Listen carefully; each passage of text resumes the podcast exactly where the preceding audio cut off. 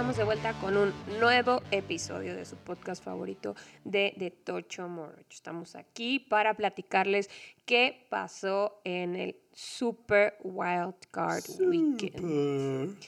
También les traemos un par de noticias, la mayoría referentes a el post Black Monday. Obviamente los equipos que ya están en sus casas descansando están haciendo cambios en el equipo directivo. Sí, la verdad es que ha habido mucho movimiento en cuanto a los asientos disponibles de coaches. No se ha llenado ninguna de las vacantes de head coaches por el momento, pero sí ha habido algunos coaches más que han salido de sus equipos y algunas nuevas opciones o algunas opciones que empiezan a explorar los equipos que ya llevan un tiempo buscando. Uno de ellos, el coach Nathaniel Hackett, quien fuera el head coach durante la temporada de los Broncos de Denver, fue entrevistado por los Jets de Nueva York para el puesto de coordinador ofensivo.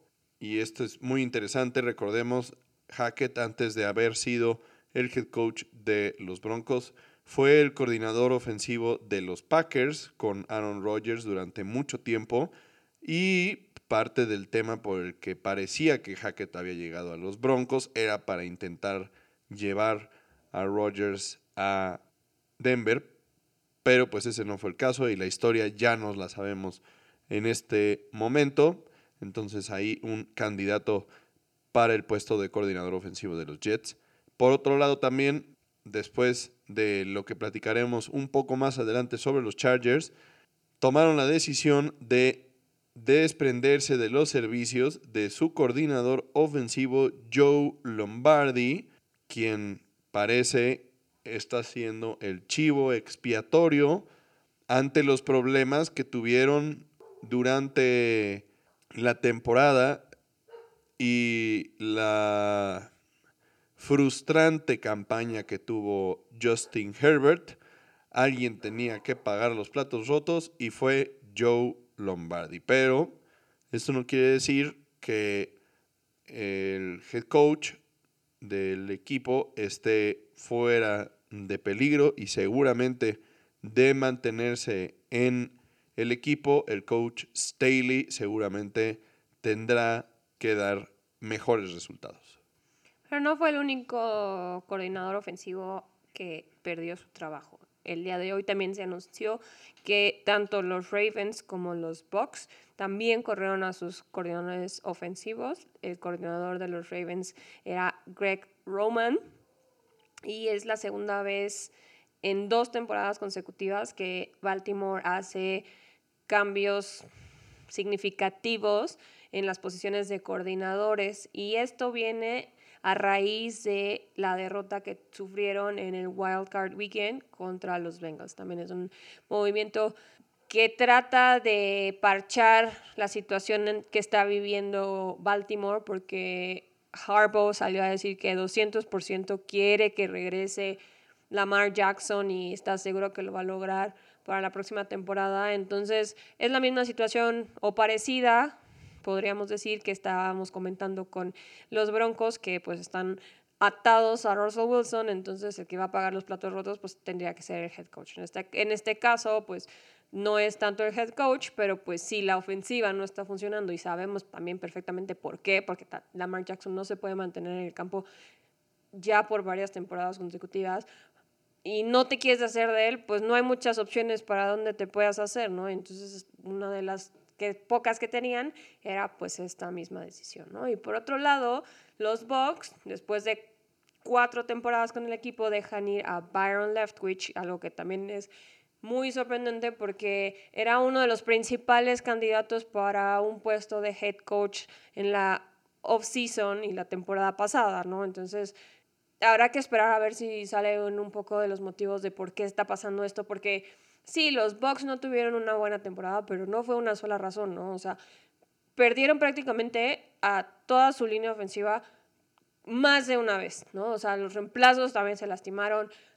Brady no estuvo al 100, entonces fue una combinación de muchos factores que no creo que fueran necesariamente solo culpa de Byron Leftwich.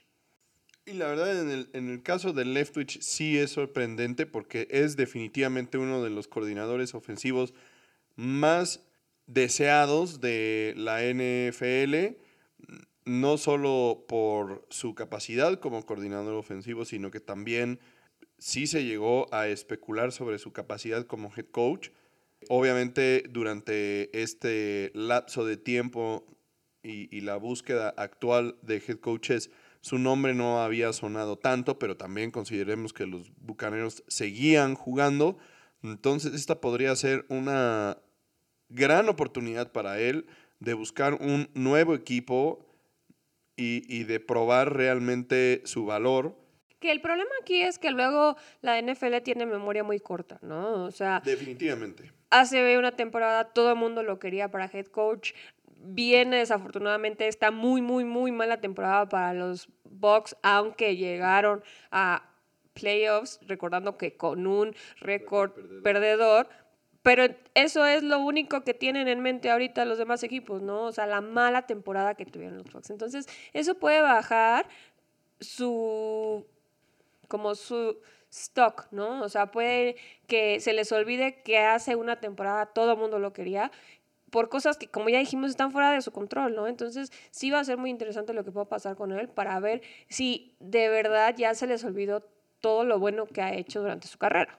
Por otro lado, del otro lado del balón también hubo cortes, porque los delfines corrieron a su coordinador defensivo, Josh Boyer, y los vikingos a su coordinador defensivo también, Ed Donald, después de una sola temporada con el equipo.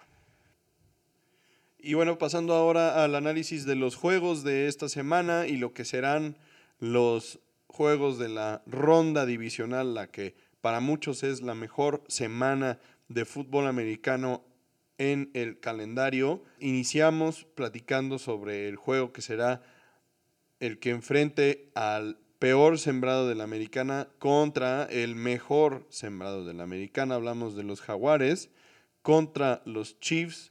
Partido que será el sábado a las 3 y media de la tarde. Hora de México.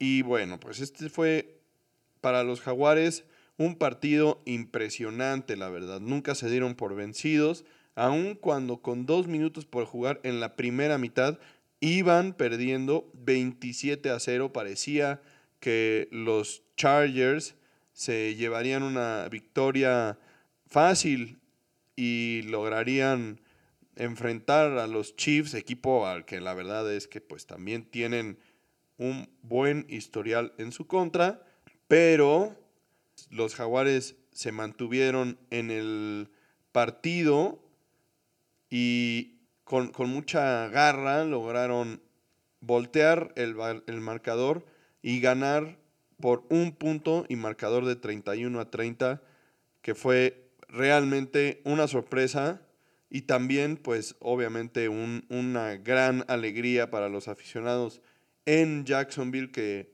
vieron a su equipo eh, ganar un partido de playoffs después de muchos, muchos años y de mucho sufrimiento. Sí, ellos están justo en el partido contra los Chiefs por ese esfuerzo tan grande que hicieron, porque como bien comentabas, la primera mitad del partido pronosticaba para algo muy malo para ellos con las cuatro entregas de balón que tuvo Trevor Lawrence. Tuvo cuatro intercepciones más una entrega de balón por un mal despeje y la defensiva de los Jaguars la verdad es que estaba regalando conversiones en tercer down que no debió de haber dado a los Chargers, pero también de la mano de su coach Doug Peterson, que ya hemos mencionado el episodio pasado, quien además se, se aventó a tomar decisiones arriesgadas, como jugándosela por dos puntos después de un castigo en, prácticamente en la zona de anotación y jugándosela en cuarta y uno en la cuarta en la yarda 41 de los Chargers le dieron nueva vida a este equipo que dijo, no, no nos vamos a rendir. Y que a diferencia de los Chargers, lo dieron todo, todo, todo en la segunda mitad. Y bueno, esto regresa a lo que estabas mencionando al principio del episodio, ¿no? De los cambios que estaba viendo en el cocheo de los Chargers, porque también algo que ya habíamos mencionado es que se veía que el cocheo no estaba funcionando porque no le están sacando provecho a Justin Herbert en sus mejores años. Y no decimos que ya no va a lograr hacer nada más, sino que hay que aprovechar que ahorita tiene todo el talento y es un jugador barato. Sí, la verdad es que me parece que el plan de juego ofensivo para la segunda mitad del partido fue terrible para los Chargers porque corrieron el balón únicamente en ocho ocasiones en la segunda mitad con una ventaja de 27 puntos.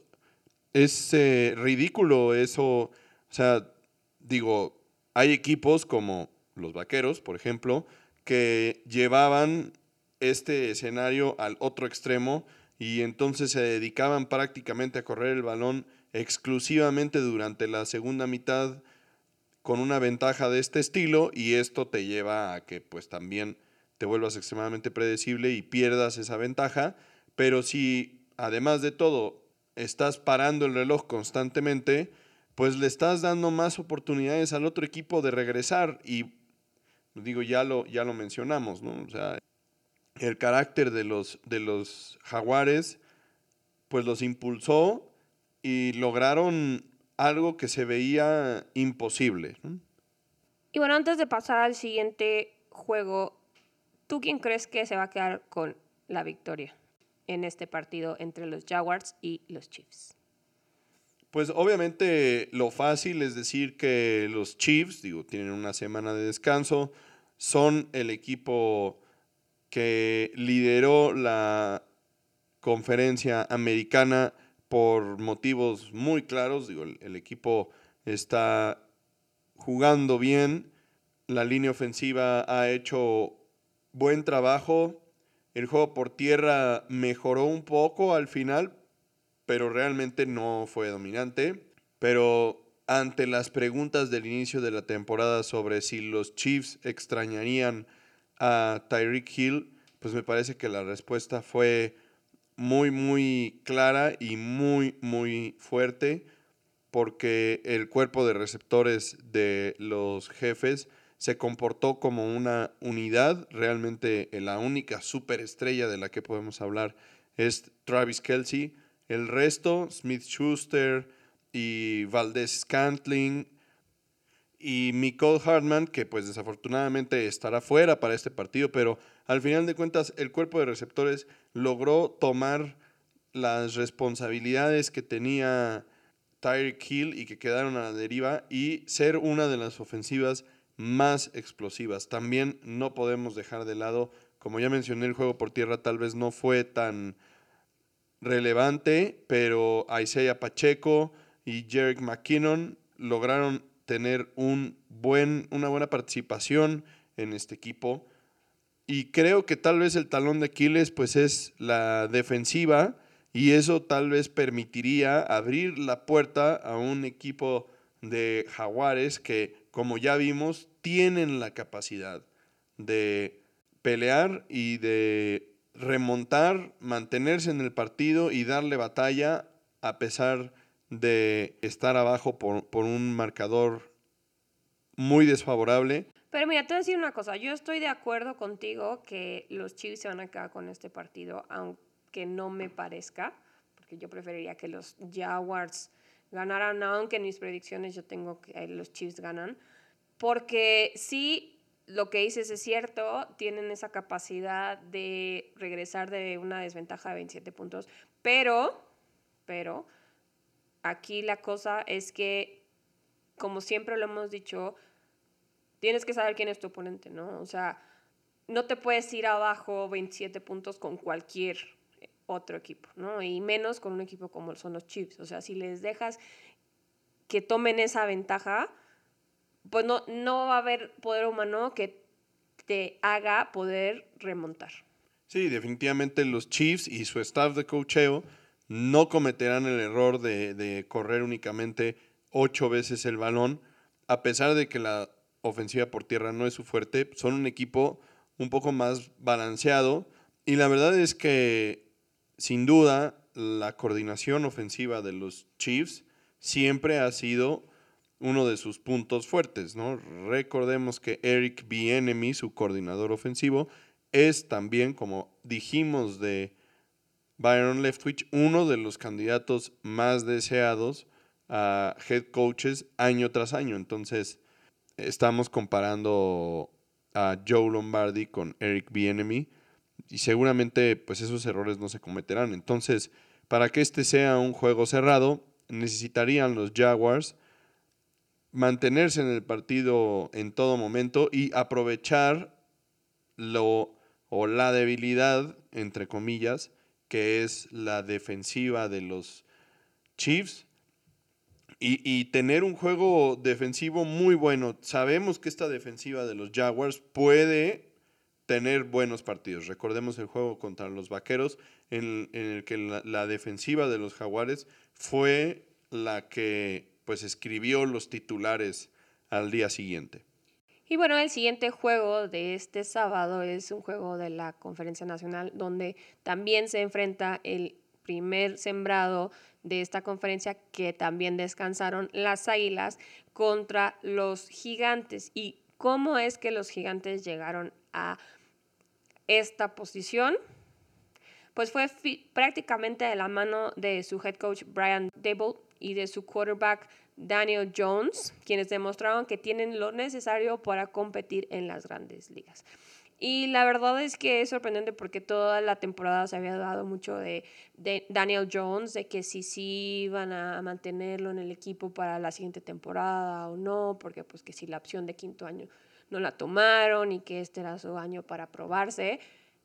Y tal vez la, empezó la temporada un poco lento, pero lo que ha logrado hacer es justo lo que necesitaban estos gigantes para llegar hasta donde han llegado en este momento, ¿no? Se comprueba que la contratación de Brian Dable fue acertada. Es un coach quien ya había probado su valor en años anteriores con los Bills de Buffalo como su coordinador ofensivo justamente y llegó a los gigantes no solamente a implementar un juego ofensivo adecuado, porque no podríamos decir que, la ofensiva de los gigantes se ve como la ofensiva de los Bills, pero sí está adecuada a lo que necesita su equipo con Saquon Barkley y con Daniel Jones y la forma en la que utilizó a Daniel Jones en este partido, aprovechando su habilidad atlética, corriendo y siendo desequilibrante, causándole problemas realmente a la defensiva de los vikingos, pues es reflejo de su capacidad como, como mente maestra ofensiva.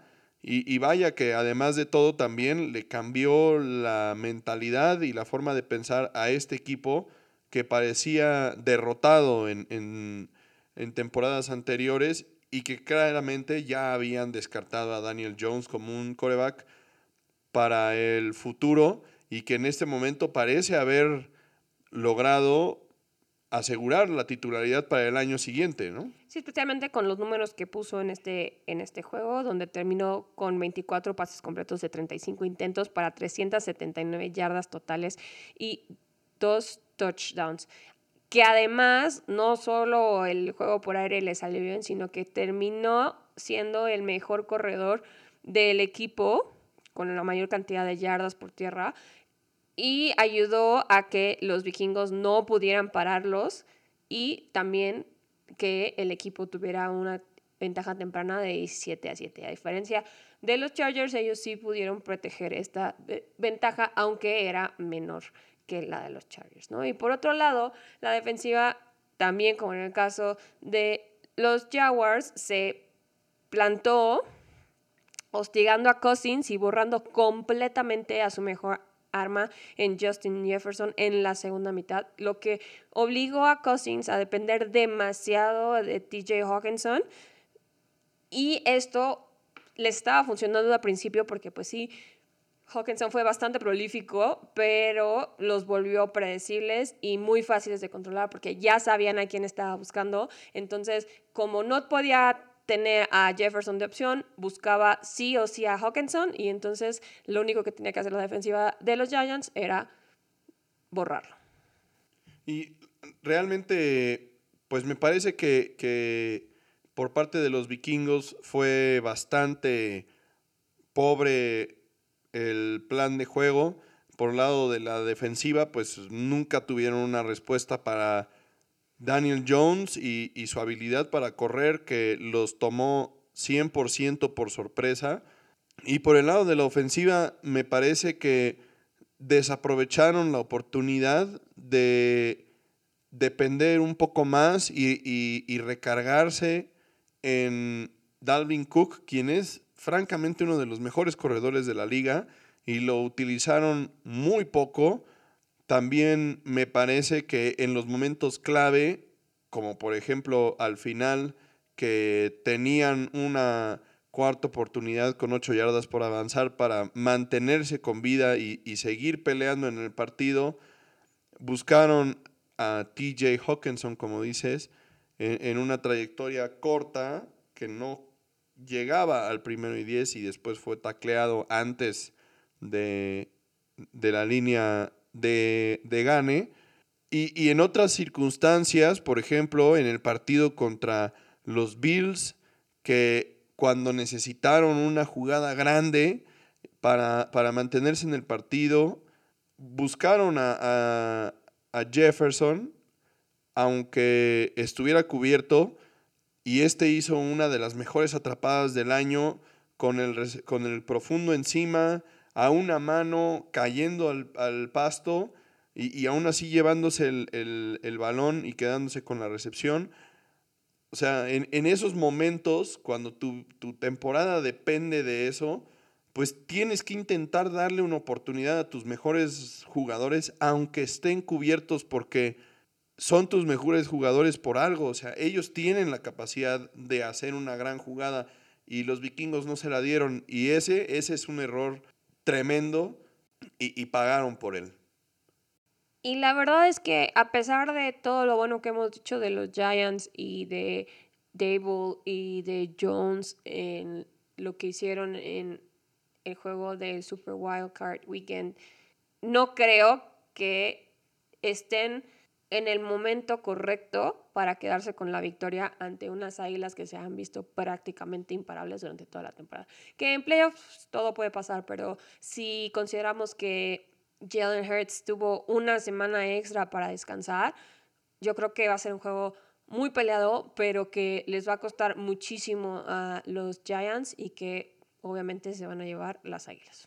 Mm, difiero contigo en esta, en esta apreciación. Me parece que si evaluamos a, los dos mejores equipos de la Conferencia Nacional por récord, hablando de las Águilas de Filadelfia y de los 49 de San Francisco, considero que está en mejor momento San Francisco que las Águilas de Filadelfia. Me parece que la forma en la que cerró la temporada Filadelfia no fue fuerte, no fue un no, no, no tienen un momento positivo. Pero eso fue porque no tuvieron a Jalen Hurts en, la, en, las últimos, en los últimos juegos. Es que ese es parte de los factores. No sabemos realmente en qué nivel esté Jalen Hurts. O sea, jugó el último partido por la necesidad que tenían de, de asegurar la primera ronda, pero por otro lado los, los gigantes no jugaron con sus titulares ese partido sí ganaron fácil, pero no sabemos realmente en qué nivel esté Hertz.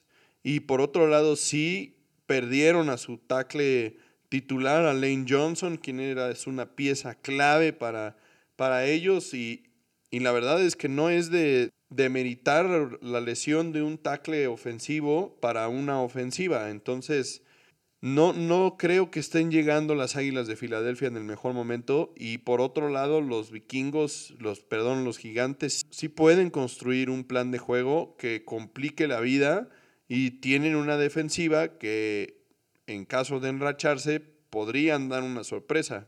Creo más posible una sorpresa por parte de los gigantes que por parte de los vaqueros. Tenemos también otros dos juegos el domingo. También empezamos con un juego a las 2 de la tarde de la conferencia americana entre los Bengals y los Bills. Un juego que está muy, muy interesante porque es el juego que quedó a deber, que no nos pudimos sentar a ver aquel lunes donde Damar Hamlin salió en ambulancia del campo, un juego que definió muchas cosas para estos playoffs tanto las lecolías como los primeros sembrados y además un juego en el que los Bills van a recibir a Damar Hamlin como un espectador especial en este partido, lo cual les podría dar un empuje mucho mayor. Entonces hay muchísimas cosas que tenemos que estar al pendiente de este partido. Yo creo que de todos los juegos de esta semana este va a ser el más interesante por muchísimas razones.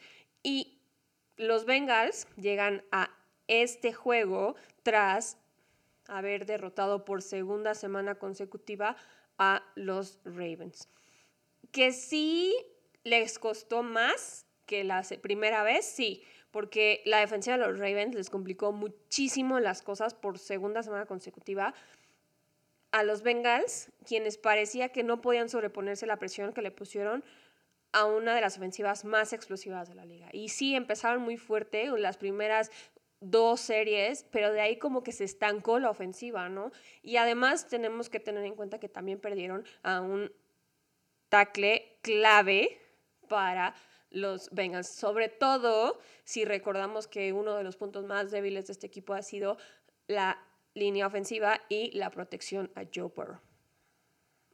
Y la verdad es que fue un partido emocionante. Cualquiera hubiera pensado que con Snoop Huntley en los controles, la ofensiva de los Ravens pues no se vería con posibilidades de anotarle a los, a los Bengals y de mantener el juego cercano, pero fue todo lo contrario. La verdad es que Huntley se mostró cómodo en el campo, logrando hacer jugadas grandes por pase y por tierra parecía que el partido iba a ser de, obviamente, un duelo defensivo, de pocos puntos, y, pues fue justo eso lo que, lo que estábamos viendo, un partido entre dos rivales divisionales que se enfrentaban por tercera vez, y, y estos partidos siempre, siempre son bien complicados. Sí, y como dices, fue un juego totalmente defensivas, y a fin de cuentas la de Cincinnati logró recuperar el momento del juego con el touchdown defensivo de 98 yardas, que ya estando prácticamente en la yarda 2 se veían frente a la posibilidad de irse abajo en el marcador y de tener que remontar. Y de un minuto a otro... Una remontada que se veía muy complicada porque la ofensiva de los Bengals no había logrado nada hasta ese momento. Y pues como la, la ofensiva no estaba logrando nada, la defensiva tomó las cosas en sus manos y con un regreso de 98 yardas se ponen arriba en el marcador. Y, y, realmente en ese momento ya la ofensiva de los Ravens nunca pudo recuperar el momento del partido y ya Porque además fue un golpe muy fuerte emocional, ¿no? O sea, estabas ya visualizando ese touchdown, se lo estaba saboreando el coreback de los Ravens, que además había hecho un excelente trabajo. O sea, sí, había tenido un par de errores y tal vez un poco costosos, pero había hecho más de lo que se le hubiera, hubiera podido pedir en otras situaciones, ¿no? Y, y pues a fin de cuentas, cosas como esas hacen que los partidos cambien completamente de dirección y desafortunadamente para los Ravens eso fue lo que pasó esta semana. Y pasando al partido de los Bills, la verdad, este también fue un partido entre dos equipos divisionales que se enfrentaban por tercera vez y tomando en cuenta que Tua no iba a jugar como coreback titular, cualquiera hubiera pensado que los Bills iban a atropellar a los Delfines de Miami pero vaya que nos equivocamos. Fue un partido en el que los Bills tuvieron que pelear, pelear y pelear una vez más. Un si esto hubiera sido box, esto se hubiera ido a 12 rounds, decisión dividida, o sea, esto fue una pelea a muerte. Los delfines le dieron a los Bills todo lo que pudieron soportar y los Bills lograron escapar, escapar con una victoria que los coloca en la posibilidad de seguir peleando y de seguir vivos y de tener esta, este juego en casa en el que tendrán la oportunidad de tener a Damar Hamlin como invitado especial, pero vaya que les costó trabajo doblegar a unos delfines de Miami que parecía que, que pues fue muy similar a lo que hicieron los jaguares, ¿no? Sí, de hecho tuvieron su quinto juego con tres o más intercepciones y solo los Texans y los Colts tuvieron más que ellos esta temporada. Pero recordemos que, lo, que Buffalo tuvo un juego menos que estos dos equipos, ¿no? Entonces no son estadísticas muy buenas y menos del candidato más fuerte para el MVP, ¿no? Y, pero es algo con lo que ha estado lidiando mucho Josh Allen porque está en su naturaleza arriesgarse mucho, ¿no? Y, y, no solo corriendo, no solo físicamente, de, eso que hemos dicho ya muchas veces, de que, ok, sí, es, es muy dinámico, pero pues hay momentos en los que le tienes que decir, oye, Allen, chill, ¿no? O sea, no te puedes arriesgar así porque pues tú eres mi carta más valiosa. Y esa misma personalidad que tiene lo, lo, lo, lleva a cometer estos errores porque pone también pases muy agresivos, pases que no, tal vez no debería estar poniendo ahí y no lo ha podido controlar, ¿no? Pero como dices, a fin de cuentas, hicieron lo suficiente para panzar, para que los Dolphins no pudieran regresar en el marcador. Pero esto, en el mismo caso que en el de los Jaguars, no lo pueden hacer con equipos más fuertes, ¿no? O sea, no lo pueden hacer contra los Bengals, que también están decididos a jugar este partido como una revancha porque iban ganando fácil en aquel partido donde Damar Hamlin salió lastimado llevaban una ventaja, iban enrachados. Bueno, pues también hablamos de que era el primer cuarto, ¿no? O sea, no. No, no, entiendo, entiendo. Nada de lo que sucedió hasta ese momento nos hubiera dado la pauta para pensar que los Bengals iban a atropellar a los Bills o que los Bills no hubieran podido recuperar bueno, la pero, pero eso, es, eso es a lo que a lo que voy, ¿no? O sea, sí, en teoría, en papel, los Bills son capaces de eso y más, de recuperar esas desventajas, de salir adelante, de, superar todos estos errores que estamos mencionando de, de Josh Allen, porque a fin de cuentas fue responsable de dos intercepciones y un fumble que perdió de los tres que tuvo en el partido. Lo, a lo que voy es que están cometiendo errores muy costosos, que pudieron haber sido más costosos si Miami los hubiera sabido aprovechar, que también ese fue un problema de Miami, ¿no? Que prácticamente los Bills les estaban regalando la oportunidad de acercarse en el marcador, de superarlos en el marcador, porque no tuvieron por esos errores la capacidad de alejarse ellos en el marcador. A fin de cuentas, ese es un problema que también tienen que aprender a corregir los Dolphins y por eso están haciendo los cambios que están haciendo en los coaches. Pero a estas alturas de los playoffs, donde ya cada error te puede costar tu supervivencia, tienen que ver cómo corrigen eso, porque cada vez se vuelven más costosos errores y si piensan, planean y quieren llegar al Super Bowl, tienen que ver cómo hacen algo para superar esa situación desde mi punto de vista, este partido entre los Bengals y los Bills será, como ya habías mencionado, uno de los más, más interesantes de la ronda divisional y va a ser un partido que nos, que nos dé muchísimas emociones, obviamente por lo que ya mencionamos de Damar Hamlin. Para mí, los Bengals eran el equipo de la conferencia americana que jugaba mejor fútbol, que llegaba en mejor momento a los playoffs, pero en este momento con la lesión del tackle derecho que pues desafortunadamente estará fuera por lo que resta de los playoffs, lo que le reste de vida a los Bengals en esta temporada, pues la verdad las cosas se vuelven mucho más complicadas y esto dificulta el, panorama para los Bengals un poco más de no tener esa lesión, para mí, creo que, que yo tendría como favorito a los Bengals para ganar este partido. Ahora, la verdad, ya me parece un volado completamente porque sabemos lo mucho que han batallado los Bengals para proteger a Joe Burrow. Coincido 100% contigo en esta ocasión. Por más que me gustaría que los Bengals pudieran regresar al Super Bowl para ahora sí quedarse con el trofeo Lombardi, lo veo muy difícil, no solo por este juego, sino por todos los que tendrían que tener delante para llegar a, esa, a ese momento.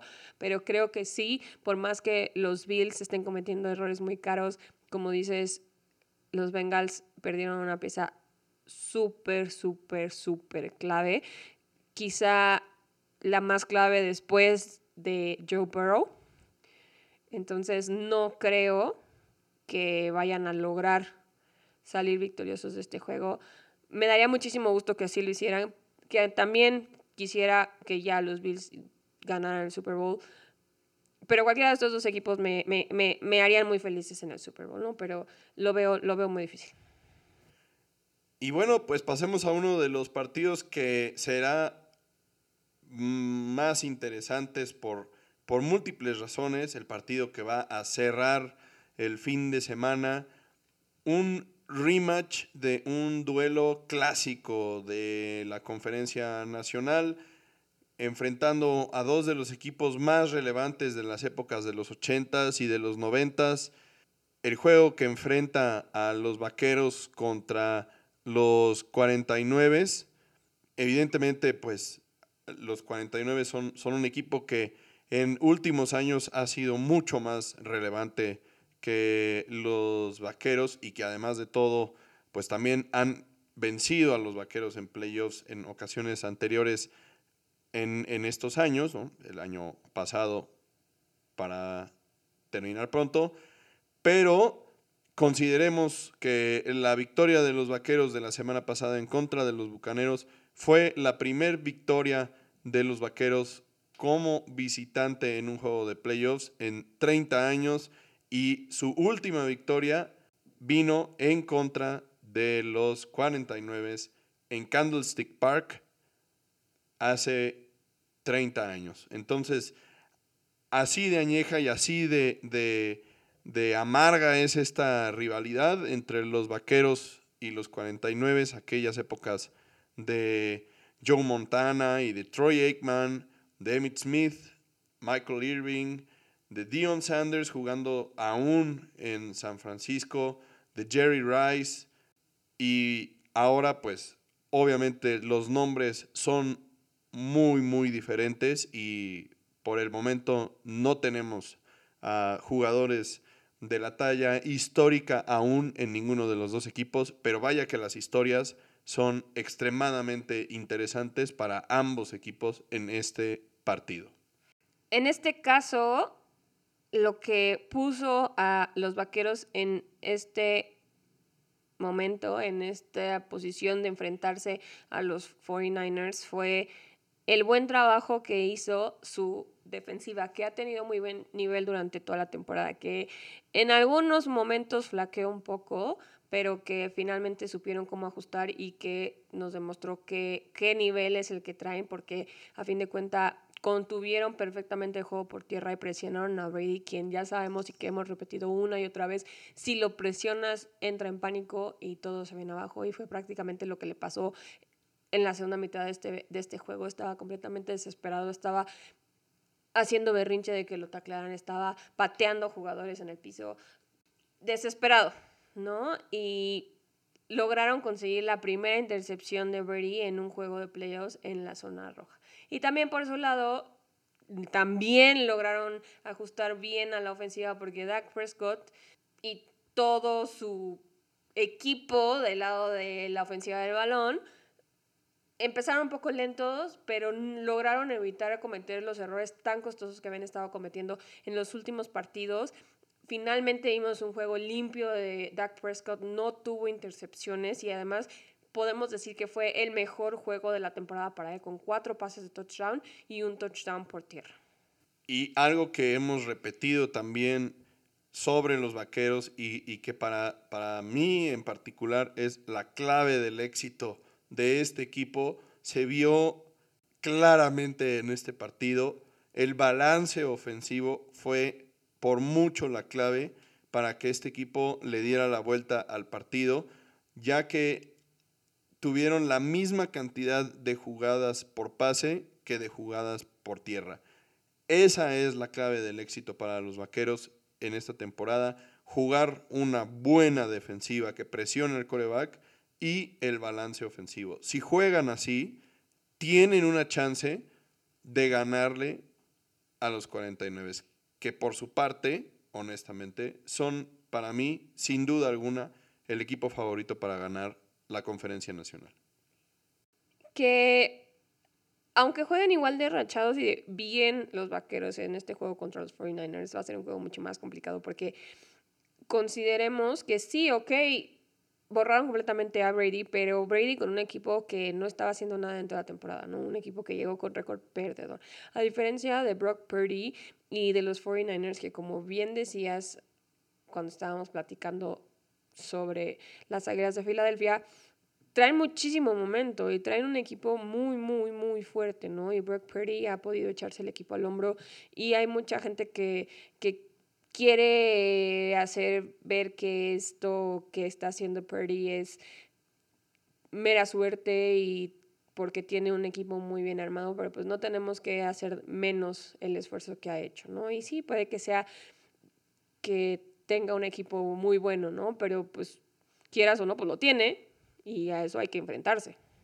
Por, por eso digo justamente que si los vaqueros juegan a este nivel, tienen una chance cualquier, cualquier cosa menos que lo que vimos en el partido en contra de los Bucaneros no va a ser suficiente para este equipo de los 49 que está armado tremendamente bien. O sea, han logrado hacer que su tercer coreback, que, que fue la última selección en el draft de este año, se vea prácticamente al nivel de Jimmy Garoppolo y es es, claro que, Brock Purdy no tiene el nivel que, tiene Jimmy Garoppolo. O sea, no, no podríamos compararlos.